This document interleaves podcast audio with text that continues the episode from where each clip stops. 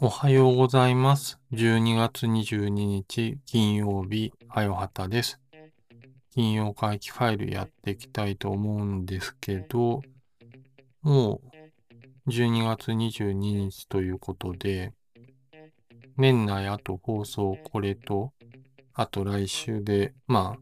そうですね、2回になるんですけど、ちょっとあの、今週の月曜回帰ファイル、あの、冷凍コマンさんの月曜回帰ファイルなんですけど、で、ちょっと発表というか、ちょっと頭出しされたんですけど、実はあの、月曜回帰ファイルの方に、えーゲストに出ることになりました。あのーなんかですね、聞いた話だと、その月曜回帰ファイルの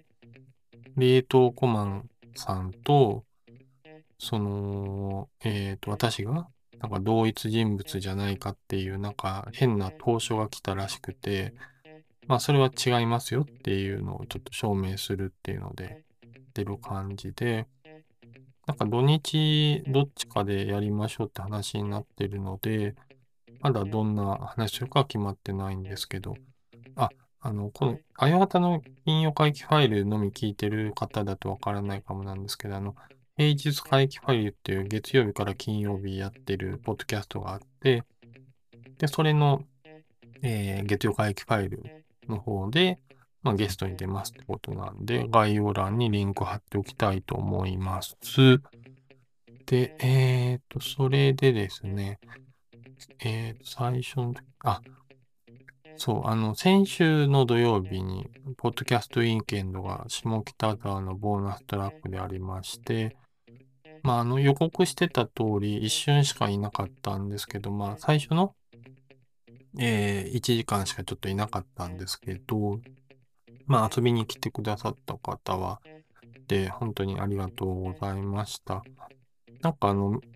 この前流れてたね、メディアヌップで、あの、ポポッキャニアっていうその、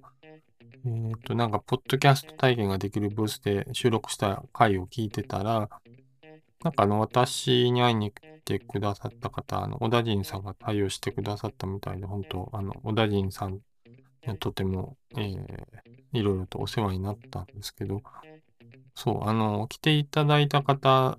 なんか特徴聞くに、まあ、あの、多分この人かなっていう感じで、まあ、長らくお会いできてないので、まあ、なんか、X 上とかだと、こう、なんかたまに、そうですね、絡んだりはしてるんですけど、まあ、お元気ですかっていう感じなんですけど、あとなんか、いろいろ、いろんな人と話してて、金曜回帰ファイルって名前は聞いたことあるんですけどっていう、なんか名前だけ取り歩きしてるみたいな感じで、まあ、そうですね。まあなかなかちょっと、人に勧めづらいポッドキャストだと思うんですけど、まあまあ、あの、イベント自体、その、ポッドキャスト意見自体、ちょっとあの、そんなに入れなかったんですけど、まあ結構一通り回ってなんか盛り上がってて、楽しか、楽しい感じでしたね。うん。なんか向かいに資生堂のブースがあって、なんか資生堂の方とチラチラと話してて、うん、なんか面白かったんですけど、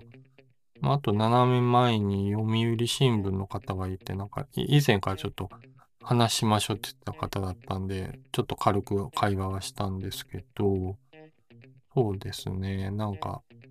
うん、どんぐり FM の、まあ、有名ポッドキャストのどんぐり FM のブースブースに行くと、なんかこたつに入ってて、なんか後々聞くと、もともと物販やる予定だったのが、なんかいろんな悲しい出来事が重なって届かなくて、で、それでこう、こたつに入れる権利を売ったりとか、そういうのやってたっていう、起点を聞かしてやっててすごいなという感じでしたね。で、なんかすっごいお客さんも多くて、うん、始まったタイミングでもすごい多かったし、その後もお昼も多分かなり人来てたんでしょうね。うん、来年あの会場で収まるのかなっていう不安はあるんですけど、まあそれぐらい盛り上がってた感じでしたね。うん、良い意味で。はい。ということで、ま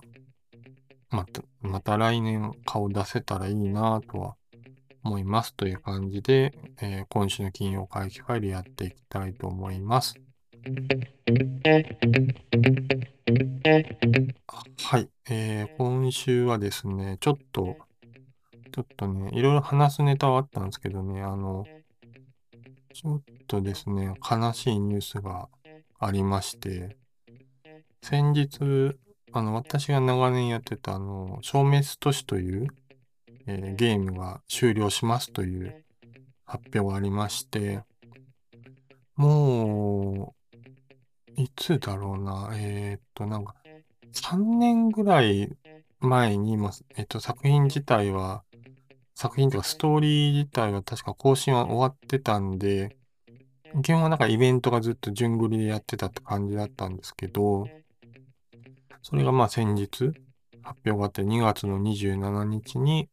えー、終わりますという発表が出まして、なんかあの、そこ、まあ、ライトフライヤースタジオっていうあの、グリーの系列の、まああの、まあ、ゲーム会社があの、出してるゲームなんですけど、今あの、大当たりしてしてるゲームがあって、あの、ヘブン・バーンズ・レッドっていう。で、そのゲーム自体の制作統括してる方が、まあ、もともと立ち上げたゲームがこの消滅都市なんですよね。で、まあ、あのー、その効果もあってか、結構消滅都市、なんかすごいユーザー数が地味に増えてるって話は、これなんだっけな、その下田さんと、あと、えっ、ー、と、ヘブン・バンドレッドの総合プロデューサーの柿沼さんっていう、まあ、グリー系のゲーム会社の社長でもあるんですけど、その方が2人で話してた、なんか去年かなんか年末特番で言ってたような気がするんですけど、まあなんか伸びてるって話はあったんですけど、やっぱりちょっとまあいろいろ、まあそうですね、ゲームを運営していくっていうのもまあコストもかかるので、うん、なんかまあ終わりますっていうのは2月27日に、年明けちょっとしてからですね、終わるみたいなんですよね。なんか、年明けすぐになんか私がやってたあの、セガが、なんか大型リリースをしたあの、エラーゲームリセットっていうのが1月5日で終わるんですよ。1年経たずで。まあ、そうなんです年明けからバタバタやってるソシャゲが終わるっていうちょっと悲しさはあるんですけど、まあ、こう、うん、消滅都市自体は、スタートし、えっとね、リリースがですね、えっと、2000、えっと、いつだ、2014年リリースなんで、なんか9年、まあ、ほぼ10年続いてるんですよね。で、始まって半年ぐらいのタイミングでやり始めたんですよね。で、今でも毎日やってるんですけど、で、その先ほど言った下田さんっていう方が、な、まあ、すごい、あの、面白いとか、もともとスクエニの人、まあ、辞め、働いてて辞めた人なんですけど、なんか聞いた話だと、スクエニ元スクエニスタッフが結構いるって話は聞いてて、で、まあ、そうですね。なんかその方が今、ヘブン・バンドレッドっていうのを、まあ、やってて、まあ、それ、消滅都市きっかけで僕はヘブン・バンドレッドをやったんですけど、結構ヘブン・バンドレッドってそのキーがつく、もう、えっと、ストーリーとか音楽もやってるので、結構キー作品って思われるんですけど、まあ、その側面もあるし、ライトフライヤースタジオのその下田さんがやってるみたいな感じの、その結構いろんな角度で見れる作品ではあるんですけど、まあこの消滅都市自体はなんかこう横スクロールのアクションゲームで、なんかね、指一本で遊べるゲームを作るみたいなところから始まってるんですよね。なかなかその奥深いというか、こう、うん、面白いゲームで、